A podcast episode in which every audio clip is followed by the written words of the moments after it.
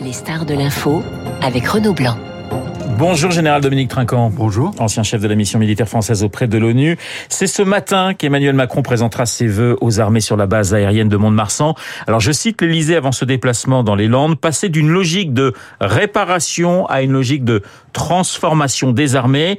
Dominique Trinquant, sans rentrer dans le détail, on va y venir euh, petit à petit, il faut transformer l'armée française en profondeur pour vous oui, tout à fait. Euh, la réparation faisait suite à 20 ans de dégringolade d'un budget des armées, ouais. euh, qui a été euh, rectifié en 2017 et qui, avec la loi de programmation euh, qui termine en 2023 et donc l'augmentation des 3 milliards, arrive à 44 milliards. C'est-à-dire c'est une réparation après 20 ans de dégringolade.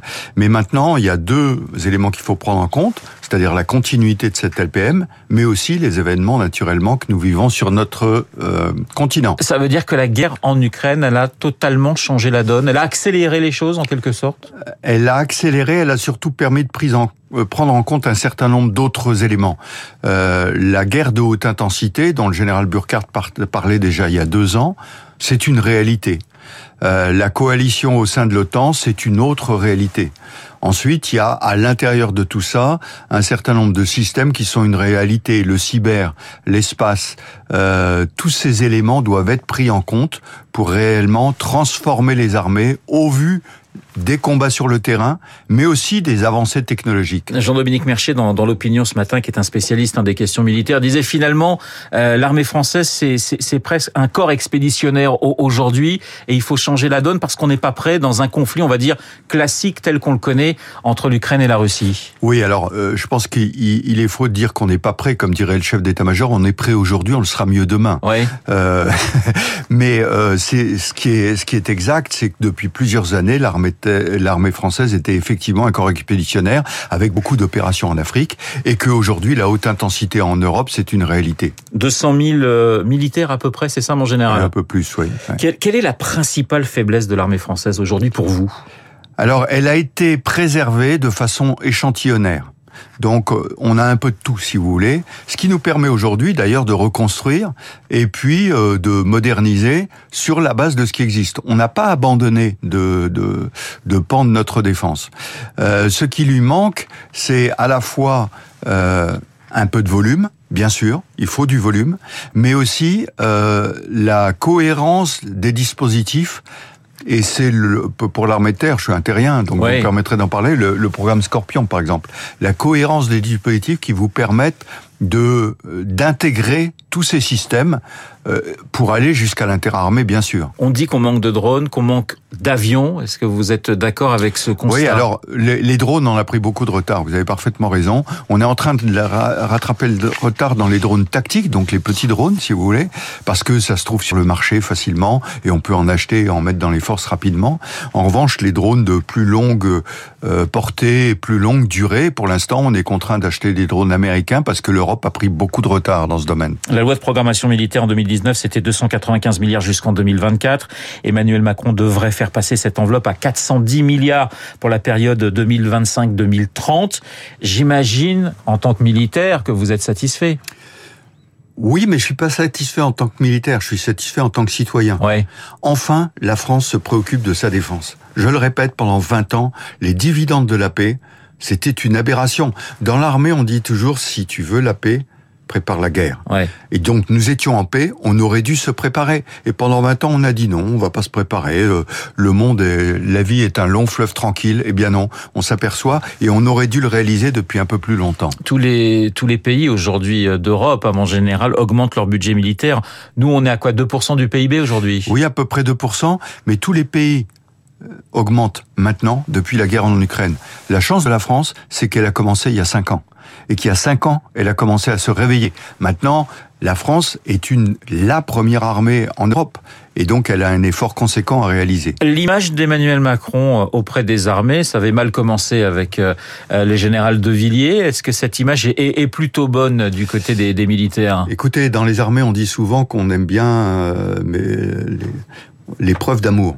Et la loi de programmation, c'est une preuve d'amour. Voilà. Et si vous voulez, l'incident avec euh, Pierre de Villiers euh, au début du quinquennat, c'est un malentendu, c'est un malentendu, une incompréhension.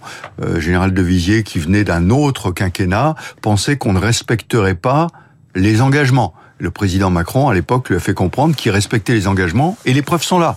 Je voudrais juste rappeler qu'autrefois, il y avait des lois de programmation qui étaient en baisse mais en plus, elle n'était pas respectée. Sur chaque loi de programmation de 5 ans, on perdait une année. Là, il y a une loi de programmation de 5 ans, 5 ans qui est respectée à l'euro près, il faut le rappeler. Général Dominique Trinquant, la France possède 222 chars Leclerc. Vous me voyez arriver. Faut-il livrer un certain nombre de ces chars à l'Ukraine? Votre sentiment, vous personnel, et puis ensuite on parlera de cette réunion aujourd'hui qui se tient entre les, alliés de l'Ukraine. Et vous citiez tout à l'heure mon ami Jean-Dominique Perchet, sur lequel nous ne sommes absolument pas d'accord. Moi, je parle en tant que militaire. Nous avons 220 chars nous devons, dans le cadre de l'OTAN, fournir une division blindée avec ces 200 chars. Donc, on a besoin de ces chars, sinon on ne respecte pas notre contrat et le niveau d'engagement.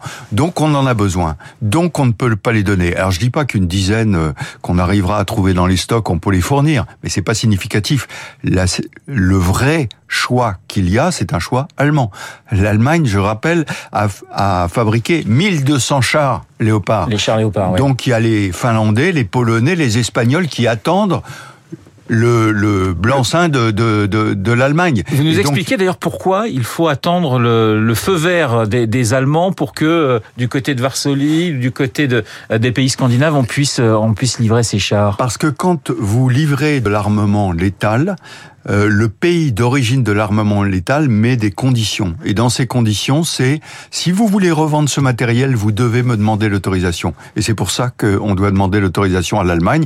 Et donc l'effort, il est non seulement parce qu'il y a beaucoup de, de, léopards, mais aussi parce que les Ukrainiens ont besoin d'une cohérence dans leur dispositif. Comprenez bien que s'il y a un escadron de... Il vaut mieux avoir un modèle que trois ou quatre bah, Évidemment, pour la logistique, le soutien. Bah, enfin, ils vont quand même prendre les chars anglais qui, qui, qui, vont être livrés ou les chars américains. Oui. Bien sûr, ils vont les prendre mais ça va être extrêmement compliqué. Réunion aujourd'hui donc des alliés de l'Ukraine sur la base américaine de Ramstein. Berlin est la, est la possible livraison des, des chars Léopard. On a bien compris que vous souhaitiez cette livraison. Vous pensez que l'Allemagne peut basculer justement dans, dans ces livraisons? Écoutez, c'est compliqué. L'Allemagne. Il y a une pression de certains ministres qui disent oui, il faut y aller. Bien sûr, mais il y a une coalition en Allemagne. Ouais, Donc il faut convaincre la coalition, il faut convaincre la population allemande qui a un fort courant pacifiste depuis 1945. On peut pas leur reprocher après ce qui s'est passé. Et donc c'est difficile de convaincre la population et la coalition. Mais euh, rien n'est impossible.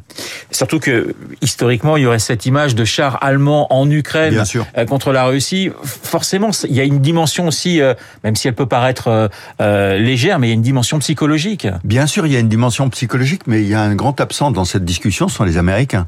Je rappelle que les Américains ont des chars M1 Abrams avec des stocks qui sont présents à Ramstein, ils pourraient le faire aujourd'hui. Seulement les Américains sont très très prudents parce qu'ils se disent à chaque fois, hein, ça a été le cas pour les patriotes, si on avance un peu, qu'est-ce que vont dire les Russes? Je pense qu'on a dépassé ce stade aujourd'hui. Il y a quelques semaines encore, euh, tous les experts estimaient que de telles livraisons, donc de chars d'assaut, étaient impossibles. Alors, était impossible parce qu'on pensait toujours dans l'escalade. Ça fait 11 mois qu'on escalade. On est passé des missiles individuels à des systèmes d'armes antiaériens, puis des Marder et des Bradley qui sont des véhicules blindés, et maintenant aux chars. À chaque fois, on se dit qu'est-ce que va dire Poutine? Mais n'ayons pas peur. Poutine est le fauteur de la guerre, il doit comprendre qu'il n'est pas en situation de force et que la situation de force, elle est non seulement du côté de l'OTAN, ça il le sait bien, il ne se heurtera pas à l'OTAN qui est trop forte pour lui, mais elle est avec l'Ukraine grâce à ses alliés.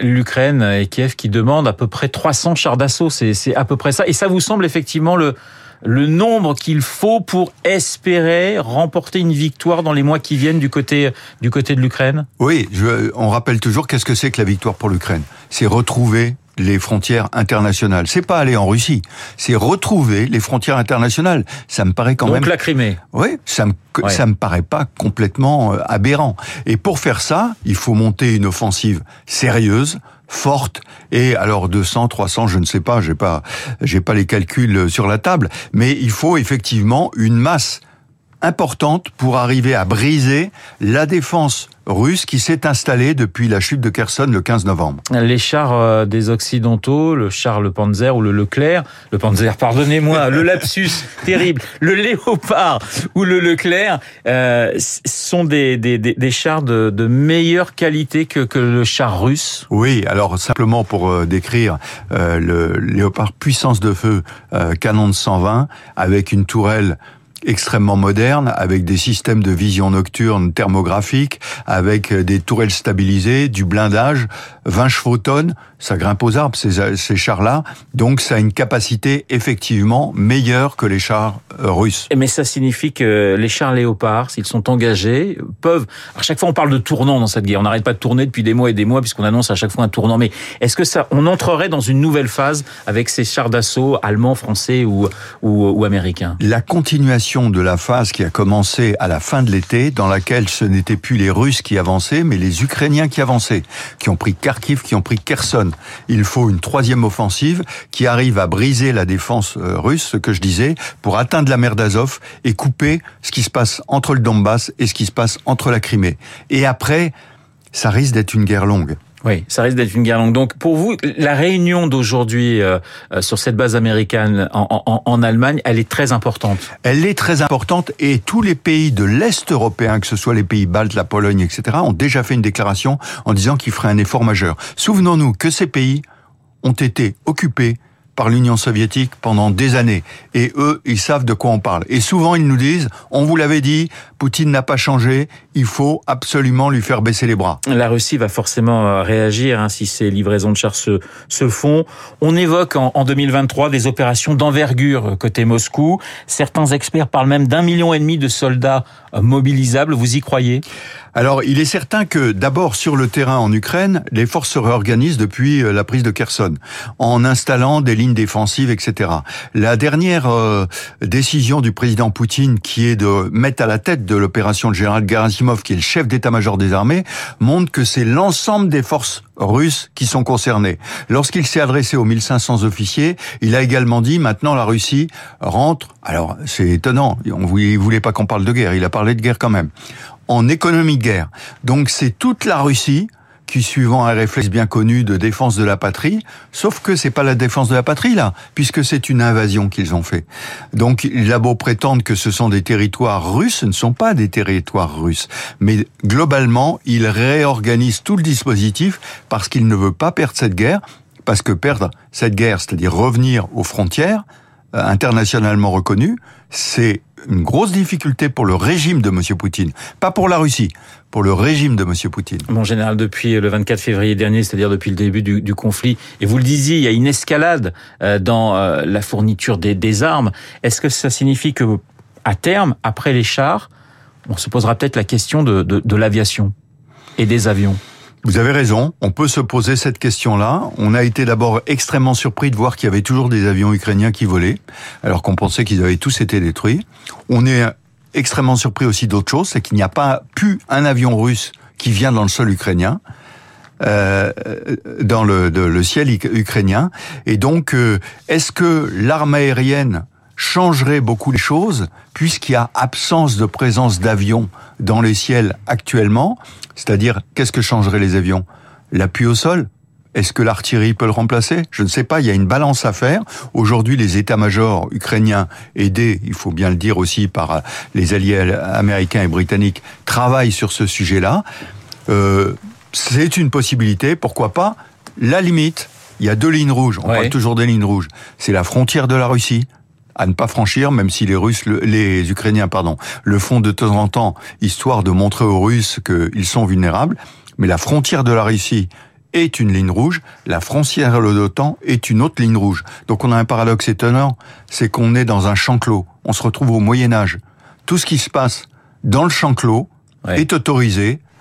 Au-delà du champ clos, il ne faut pas bouger. Donc si je vous résume, plutôt le char Léopard que le char Leclerc pour continuer cette guerre, mon général. 1200 disponibles, de l'autre côté 200 nécessaires pour tenir notre rang dans l'OTAN. Merci Général Dominique Trinquant d'avoir été euh, ce matin mon invité. Il est 8h30 sur l'antenne de Radio Classique.